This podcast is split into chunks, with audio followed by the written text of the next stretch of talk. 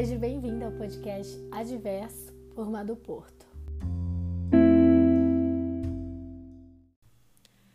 Escrita à moda publicitária. Ser redatora publicitária significa expor palavras gordas em vitrines exibicionistas, possuir vogais como mercadorias e formar textos com cédulas. Não existe arte nem beleza, apenas futileza. As campanhas emocionais não são tão sentimentais. As ações beneficentes não são tão recorrentes. E com toda a podridão, tenho desenvolvido apenas a versão. Primeiramente, eu queria dizer que isso não é um ataque aos publicitários, é nada contra.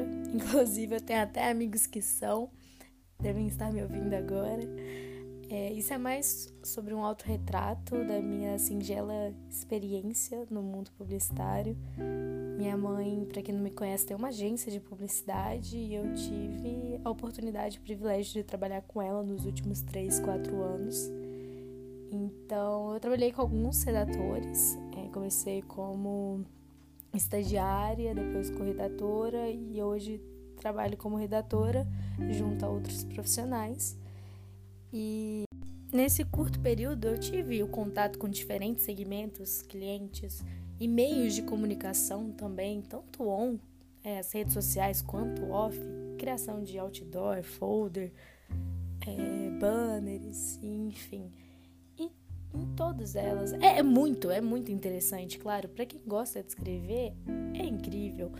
Porém, para quem gosta realmente da arte escrita, de quem sempre gostou muito de literatura e Clarice Lispector, eu acho um pouco o cúmulo ter que sugar das palavras até a última gota de arte para chegar numa ideia sucinta, objetiva e comercial.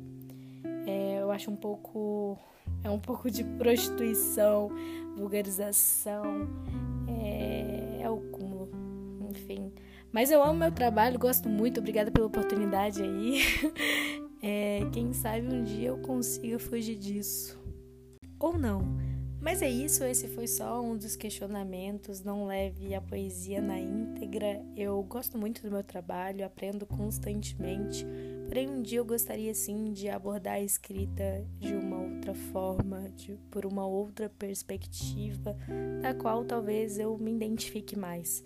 E quem sabe eu não encontre isso no jornalismo, né? Para quem não sabe, eu acabei de passar, estou muito feliz e seria incrível se eu conseguisse achar isso nessa profissão maravilhosa. Então, obrigada por me ouvir e até um outro dia, um próximo episódio, quem sabe.